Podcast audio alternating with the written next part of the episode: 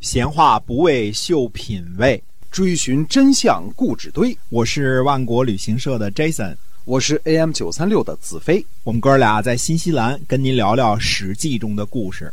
各位亲爱的听友们，大家好，欢迎您继续收听我们的节目，是由新西兰万国旅行社的 Jason 为您讲的《史记》中的故事。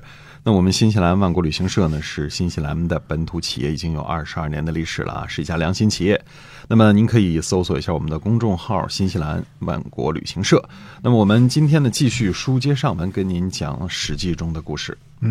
我们说昭王呢继位之后呢，去南边巡狩啊，可能是去玩儿或者微服私访。总而言之呢，不明不白的就没了。呃，没了之后呢，卒于江上，而且呢，周王室呢忌讳这件事儿，连这个讣告都不发，呃，也不用大家来吊丧来。这个事儿呢，肯定有些蹊跷。那么昭王死了之后呢，他的这个儿子呢继位是叫做穆王，我们叫周穆王。嗯，周穆王呢继位的时候呢，已经五十五岁了。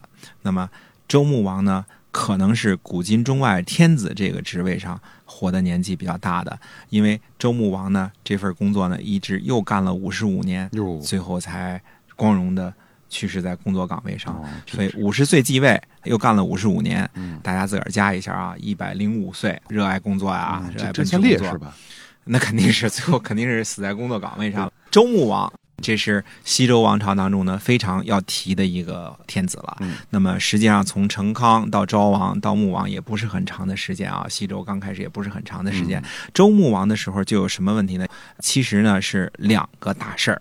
实际上呢，周穆王不止两个大事儿，因为周穆王啊是在这个，比如说列子当中啊，他是这个传说最多的一个天子。嗯呃，当然我们不把列子当中这些传说当做历史来讲啊，但是有很多的传说，比如说他去会王母娘娘，跑到昆仑山上哦跟王母娘娘宴饮，还有一些其他的奇闻异事啊，很多故事啊，嗯怪不得故他事能能这活一百零活一百多岁，哎岁，见。过真人啊，见过王母娘这娘没啊，错，吃过俩人蟠喝过桃，，酒啊， 那孙猴子吃剩下的肯定是小个儿的啊 是大个儿都给人吃了啊。嗯这个周穆王他有意思在哪儿呢？那么首先呢，他办了一件事儿。我们说呢，在周穆王的时候呢，周朝的国力还是非常强盛的。嗯大家可以想一想啊，经过文武这两代啊，经过周公把这个怀疑啊，把这个殷商啊都给灭了啊，那么他的军力呢，一定是非常的强大的。嗯，呃，后来呢，又加上这个成康盛世四十年行错不用啊，嗯那么可以说呢，肯定是国富民强，军力呢也不会弱到哪儿去。那么对周穆王的时候呢，应该是周朝的鼎盛时期。不过这世界上的事儿呢，也就是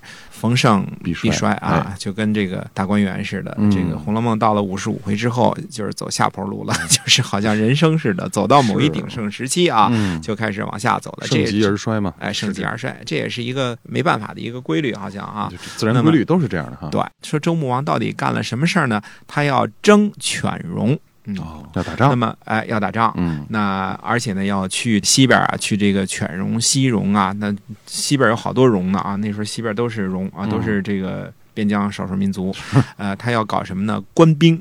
嗯，何谓官兵呢？就是说每朝军事演习啊，就是这个意思啊，嗯就是哦搞些个陆海空的放放炮什么嗯的吓唬人啊。显示一下国力军力啊。哎，官兵啊、哎那么当时呢，有一个大臣谋父跟他进谏，那么大臣谋父的这个进谏呢，这一篇东西呢，说了好多周朝的那个时候的故事和一些个礼仪制度。我们说他这番话里边呢，反映出很多的问题。我们可以看一看呢，呃，西周的一些个制度啊。那么首先呢，谋父当时说的什么事儿呢？他说，先王的制度是什么呢？邦内颠服，邦外侯服，侯卫宾服，夷蛮妖服，戎狄荒服。所以它是分了五等。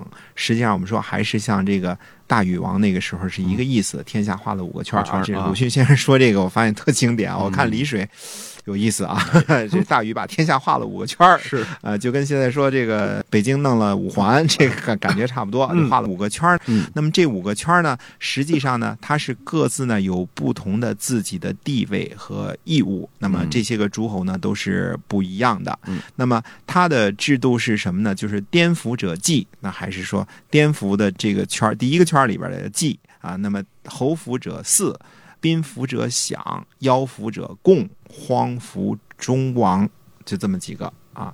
那么这几个制度，我们以前说过这事儿啊。所谓祭祀是什么意思呢？实际上指的你向王室进贡的这个义务是不一样的。你要是在这小圈儿里，你住在一环以内，那你祭。那每天都要祭。嗯对祭要怎么办呢？你得列队啊，你得上供啊，你得进贡点这个贡品呐、嗯柴火啊什么之类的，每天你都得祭，天天都得上供。嗯，其实呢，就是给这个王室的一些个供奉供养，你要承担是的这个义务义也务多多多一哎些对，啊。所以你如果是颠覆的，如果你是第一圈帮内的这个，你要多进一物。嗯然后下一圈呢，你是四祭祀，它是不同的。四什么时候呢？一个月四一回，嗯一个月四一回呢，那你就是到了一个月的时候，你踏踏实实的该干嘛干嘛进贡了。那么再往外一圈呢，我们说就比较的少了。除了帮外的是侯服，那么侯位呢就是宾服了。宾服就怎么样呢？一个季度嗯你才来享一次，那你也是要进贡啊哎。那么再往外一圈呢，第四圈的什么就是每年来进一次贡就行了。那么如果是再往后最外边那个圈儿呢，到了蛮夷都不如的这个圈儿之后，就是荒服。呃，用现在的话来说呢，就是基本自治，你就是完全独立自治的一个国家，只是礼仪上我服从你天朝大国。嗯啊、实际上就是这么一个理。所以谋父的这个当中呢，说了很多他的这个要说的话的，就是说说什么呢？最近的这一圈儿，天子的进击这一圈儿啊，那你就好好巩固，大家该上税上税，该干活干活，这也是最富庶的地方。嗯在外一圈儿呢，属诸侯了，那么对诸侯呢，你该进贡点什么，进贡点什么，一个月来一回；嗯再往外这一圈儿呢，一个季节来一回；再往外一圈儿呢，一年来一回。嗯最外的这一圈呢，一辈子来一回就行了。那么实际上他说这个引用周朝的制度，他说的是什么意思呢？这五个级别各自有需要自己向天子尽的义务，这样呢就是服从了。这个统治呢不是特别直接的，嗯是以一种进贡的方式，你尽义务的方式这样来做的。它跟我们以前说过的夏朝的大禹制的那个制度呢，有些略有所不同，基本上只提这个祭祀和进贡这么一件事，儿，没有说的那么详细了。谁要搞战备啊？呃，谁要纳军粮啊？谁要支持军队啊？没有那么详细了。但是呢，我们看呢，周朝基本上是继承的先王的这种体制。画圈儿嗯，画完圈儿之后呢，尽不同的义务。哎那么这个是要做的。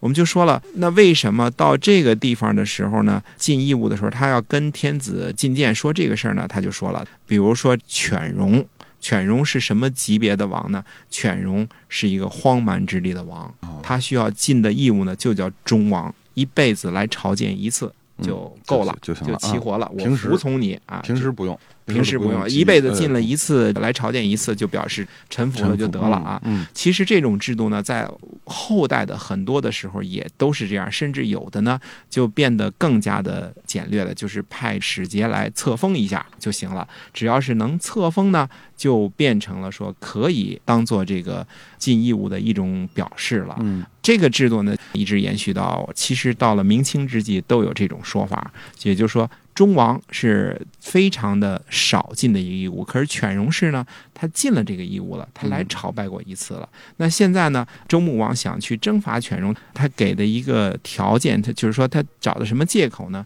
他说犬戎氏啊不想，想是哪一级别的呢？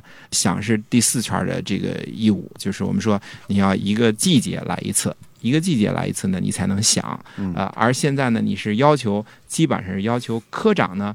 呃，尽的处长的义务，这啊个是不对的，嗯因为犬戎氏呢没有什么错儿，你是给他拔高了一个级别，你说他应该每个季节来进贡一其次实，他他不应该承担这个义务，是吧？他完全不应该嗯嗯，他只要是够了忠王，就算是尽了他的义务了，一辈子嗯来一回就行了。犬戎是一个很西边的一个王，所以他没有必要呢，要你每个季节呢都来给你搞一次进贡的事儿。嗯那好了，那现在你跟人家说了，你应该每个季节来一次，你等于是改了先王的制度了，你这个借口呢不怎么。呃，理想实际上呢，这整段一大道话的这个进谏呢，就是这个意思，说你是不应该说了不算，算了不说，哎，我们看出来，这个古代的时候啊，贤明的制度啊，还是挺牛的。大家呢，没有一种特别的仔细的要求啊，不是像现在我们说这个中央财政三七开，嗯什么地方财政二八 开啊，多少多少钱啊？哎你现在这个数，你说大约估个数就不行了。嗯呃，基本上呢，我看没有具体的要求说要进多少斤大米、多少斤黄豆、多少斤猪肉都没有这事儿。对呃，大家呢按自己的良心办事儿啊。嗯那么按自己良心办事儿呢，那后边呢，其实呢，谋父这一段呢还说的很多。他说了什么呢？大家既然都是按良心办事儿，就说该进贡点什么呢，就进贡点什么。换句话说了，在这种靠良心办事儿的这种政治体制下，说有人不按这个规则出牌怎么办？嗯那先王呢，其实也都是有他自己的一套的东西，他的一套的东西呢，就是说你不计、不思、不想了。总而言之，怎么办呢？第一呢，先自己找自己的毛病。嗯他有五种方法对付的，要修义、修言、修文、修明、修德。如果不计、不思、不想，这个怎么办？他就自己呢，先找自己的毛病，看看自个儿是不是有什么做的不对的，以至于呢，说让这个诸侯都不来进贡了。嗯啊，如果这个修义不行了，就修言，看自己言辞是不是说的有什么不对了。完了之后呢，再修文，再修明，再修德。天子呢，先自己检讨。先做自我批说我评。到底哎，自我批评，我到底嗯做了什么事儿？有什么事情这个让诸侯都不来进贡我了，都不来朝拜我了？啊嗯先找自己的毛病哎啊，，这是一个先王的一个态度。嗯那么找完制度，我们就说啊，这个王朝啊，他自己在强大的时候，他并不是说软柿子，都等着说你拍着脑门儿，这个想进多少进多少，看你嗯的实际情况。虽然说凭良心办事啊，这其中呢，周王朝呢还是有很大的这个军事力量的，他只是呢跟你说让你自己自觉。如果你最后还不自觉，那怎么办呢？那所有的这些个呢都不行了之后呢，他有办法。接着呢，他就说了，他有几个地方呢，就是刑不计，罚不肆，让不供，告不亡。那么他有好几个方法，也就是说你不祭祀了之后呢，我可以给你上刑，这是指邦内的颠覆的这一块儿啊。嗯那么再不行了呢，你要再不进贡呢，那我就罚不祀。那罚不祀呢，就是开始派兵去打仗了。嗯还可以呢，让不供，告不亡。那就是有各种各样的方法呢，告诉你你应该好好的 behave yourself 啊，嗯别到时候搞不进贡这种事儿。对你好好的当小弟啊，对，那么说呢，你现在你有这些个文词，有这些告诉，所谓的告不亡这事儿，就是说，如果你是千里之外的一个小王国，如果你不来一辈子也不来朝见一次的话，那我就给你发一个国书，给嗯你发一个通告。那么通告呢，呃，我看也是不是属于说军事力量要去干预的这种感觉。那么嗯实际上，谋父就说呢，如果这些东西就是说我们这个也惩罚了，也发文告了，这个国书也发了，还是不行怎么办呢？哎，再回来还检讨自己。哎呀，所以我就说，有的时候为什么孔夫子 说是言必及三代呢？就是这个时候的天子的想法呀，嗯哎，你能看出点这个古肱胆父的影子，是吧？嗯为什么老百姓选我做这个王呢？要选我做君主呢？那是因为他们想自己谋利益。对那么，如果他们自己不能谋利益，我为什么要让人家替我打仗，为我守着国土，为我守着，让我来专门就是为了做国王呢？所以你能看出周家的祖先的这个德行呢，还是很高的。是为什么最后孔夫子动不动就说文武之时如何啊，先王之时如何，尧舜禹之时如何？那个时代的政治很清明，嗯首先清明呢是上梁很正，对那么上梁呢自己对自己的要求呢，就是说我不要干自己不该干的事儿。如果别人有了错嗯儿，先检讨检讨，说哦是不是我的原因导致别人犯错误。嗯是不是由于我做的不好，所以诸侯才不来进贡我，不来朝贺我，不来给我送贡品？嗯，这那个有军事力量，有威慑的力量，也不作为天子啊，他有这么大的权力，能做到这一点是真的是那是啊啊，那不没容事易儿就做做批评和自我批评啊，嗯那这是很牛的一件事儿。所以我们看从谋父的这篇文章当中呢，就是说啊，看看这些先王的制度啊，挺感激的。有的时候这个靠良心办事儿呢，虽然说不那么精确啊，但是他这个德行啊还是很高的啊，那嗯对这个很牛。那么最后呢，那谋父得出一个结论说。实际上，犬戎是尽了他自己忠王的职责，你是不应该把他提高一个档次，以不祥的名义来征伐他。整段这句话说的这个意思。那么周穆王听了这么一篇长篇大论之后，到底还征伐不征伐犬戎呢？那我们下回接着说。好，我们今天啊《史记》中的故事呢，先跟大家聊到这儿了，是由万国旅行社的 Jason 为您讲的，我们下期再会。再会。